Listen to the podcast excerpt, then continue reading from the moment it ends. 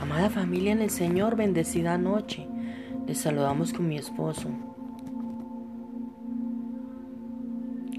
Por más que lo he intentado, nunca he tenido un día en el que no pensara algo malo, dijera algo malo, hiciera algo malo o tuviera una actitud equivocada.